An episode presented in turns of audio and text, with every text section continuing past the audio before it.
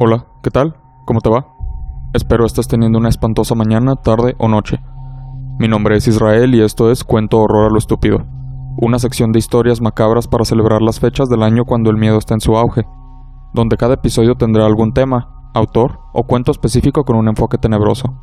El episodio de hoy es Tres vidas de espanto. Dicen que la realidad supera la ficción.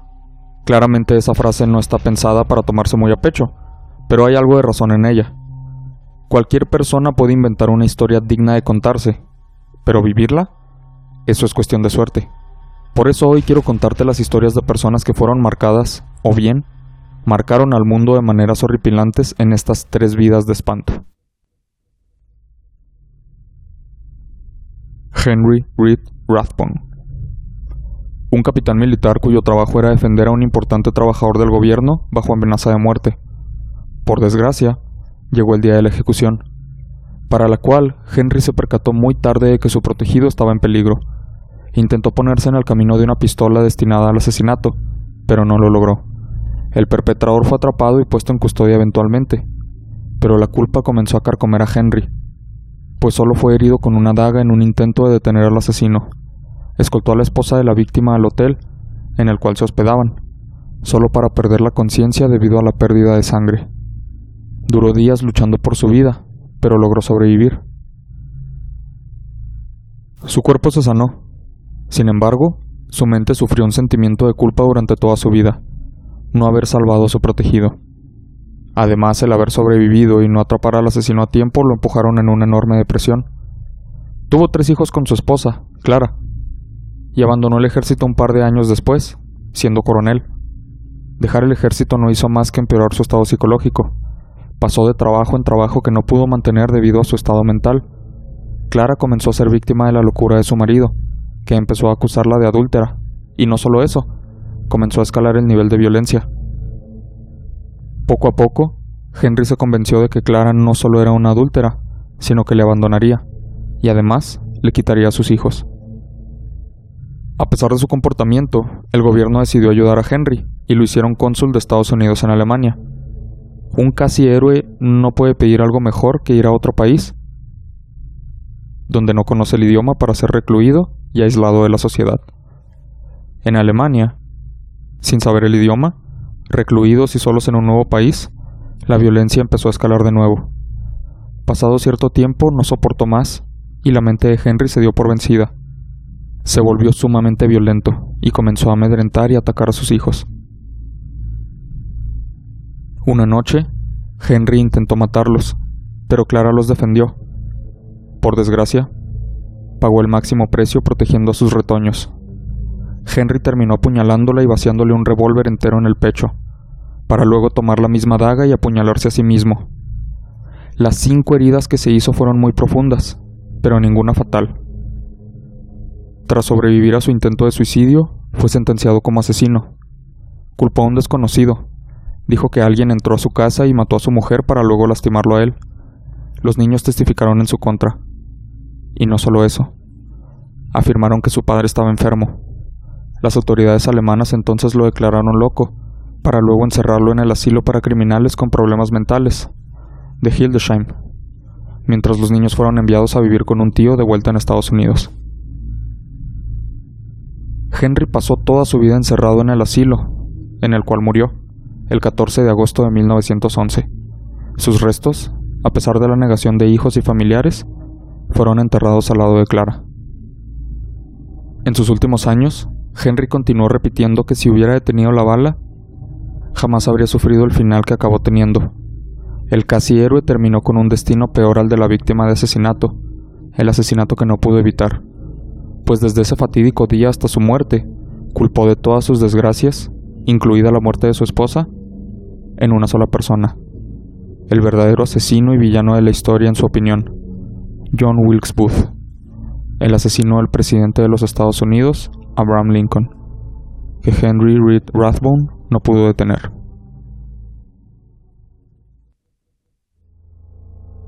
Locusta.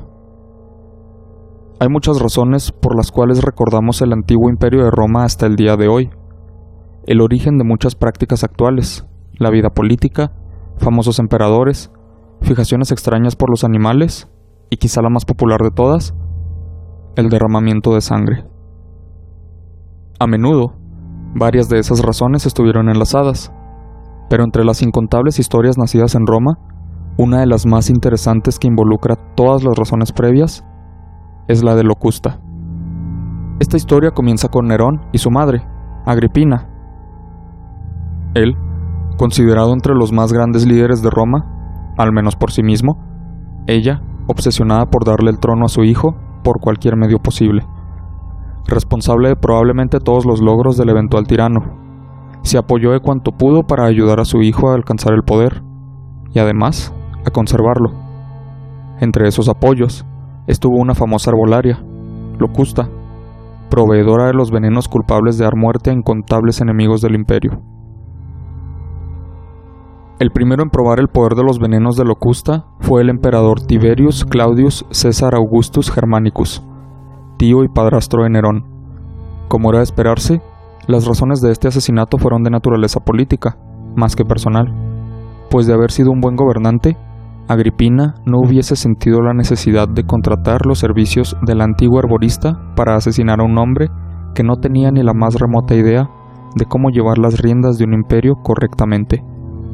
La receta secreta para el ascenso de Nerón fueron unas setas venenosas que Claudio, en su torpeza, devoró sin percatarse siquiera que ni el sabor o la textura eran iguales a la de los hongos que él acostumbraba a comer. Después de ver su miedo, Nerón decidió acoger y proteger a Locusta para que se convirtiera en la primera asesina silenciosa al servicio de un gobierno. Apenas subió el nuevo emperador al trono, encargó a su envenenadora a asesinar al hijo de Claudius Británico, mismo que murió gracias a un veneno, cuyos efectos se asemejaban más a un ataque epiléptico que a una sustancia tóxica preparada por las hábiles manos de una artesana. Sin embargo, como todo gran reinado, el de Nerón llegó a su fin, por decisión del Senado. Por ello, antes de ser juzgado por sus crímenes y extravagancias, él mismo decidió quitarse la vida dejando a Locusta sin ningún tipo de protección. Ya con el imperio bajo el mando de Servio Sulpicio Galba, la mujer fue juzgada por haber terminado con un estimado de 400 vidas, algunas por órdenes de Nerón, la mayoría por mero gusto. Y fue entonces cuando el natural amor romano hacia los animales salió a relucir. La sentencia por haber envenenado a tantas personas fue contundente Locusta fue condenada a ser violada por una jirafa entrenada para tales fines. Así, tras ser rociada con orinas de una hembra, el macho procedió a tratar de copular con la arborista. Al ver que ésta no murió después del suplicio, el público sediento de muerte solicitó al emperador que se le arrojara a las bestias para que la despedazaran, y así fue. Terminando de esta manera la vida de la primera asesina en serie de la historia. Locusta.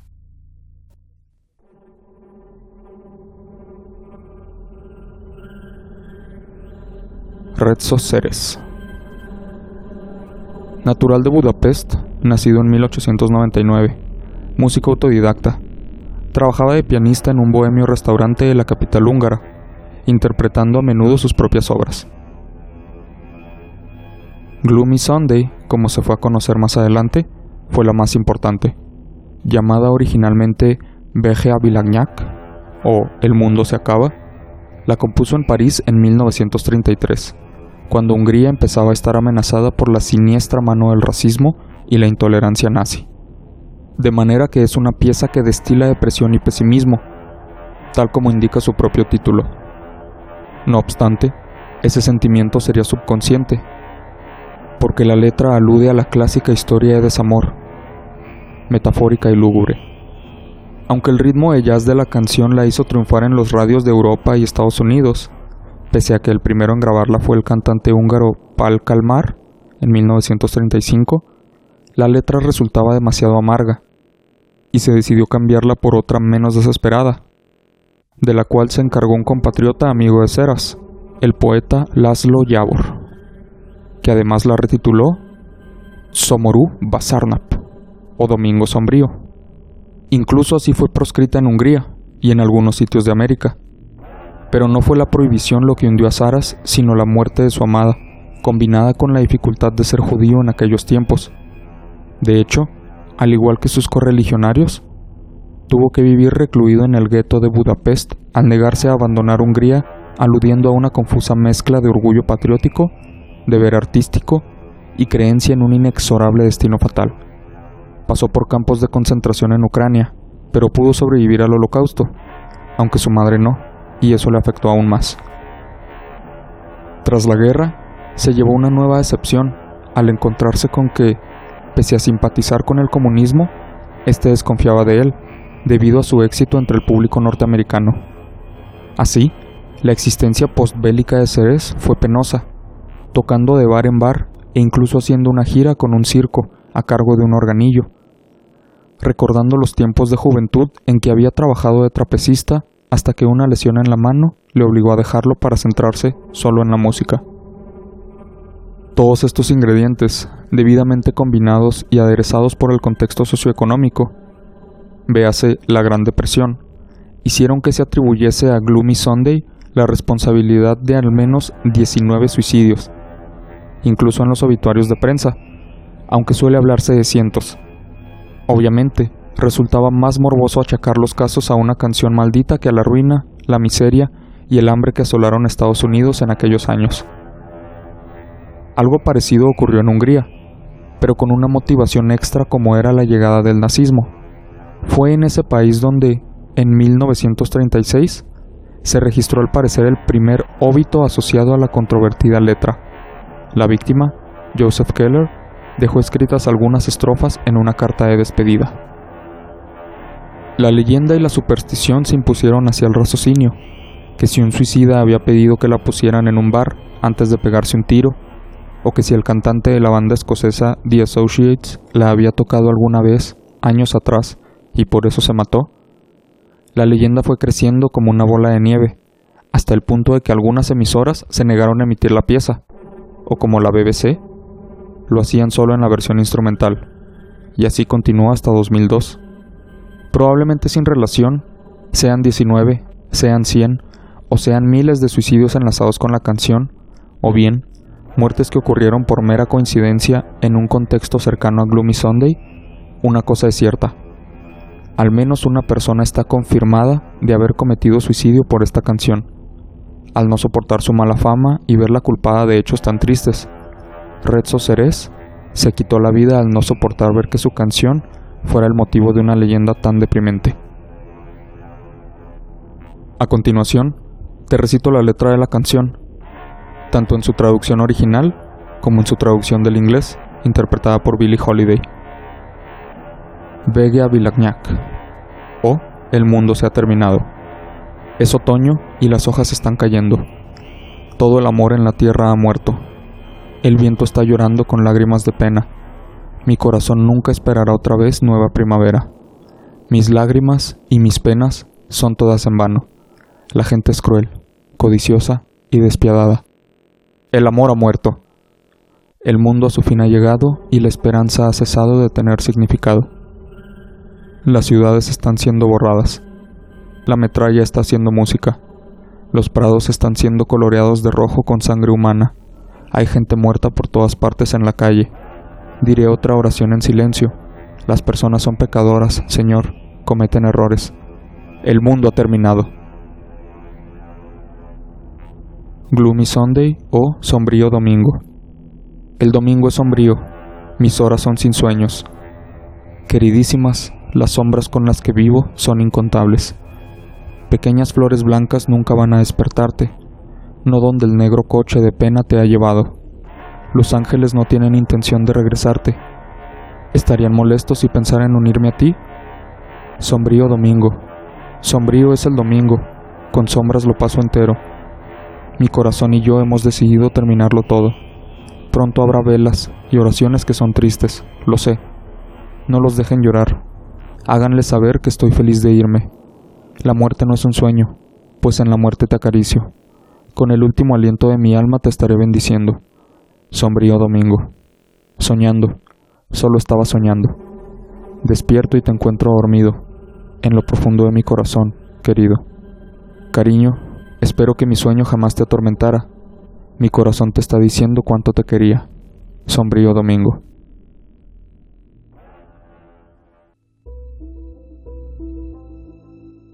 Así es como llegamos al final de Tres vidas de espanto. Como estas han existido muchísimas personas cuyas vidas han tenido algún impacto tenebroso en el mundo, o el mundo lo tuvo en ellas, lo suficiente para contarse. La ficción siempre es entretenida, pero no deja de ser ficción. Por ello nunca podrá disfrutarse tanto como casos reales que quizá no la superen, pero su impacto es mayor solo por el hecho de haber ocurrido. Disfruto mucho conocer historias como estas, y si disfrutaste conocerlas también, te invito a seguirme en mis redes sociales como arroba chalepodcast si quieres estar al tanto de los siguientes episodios y de más información respecto al podcast. Mi nombre es Israel y esto fue Cuento Horror a lo Estúpido, las historias de tres personas con vidas aterradoras. Espero las hayas disfrutado. Muchas gracias por escucharme y hasta la próxima.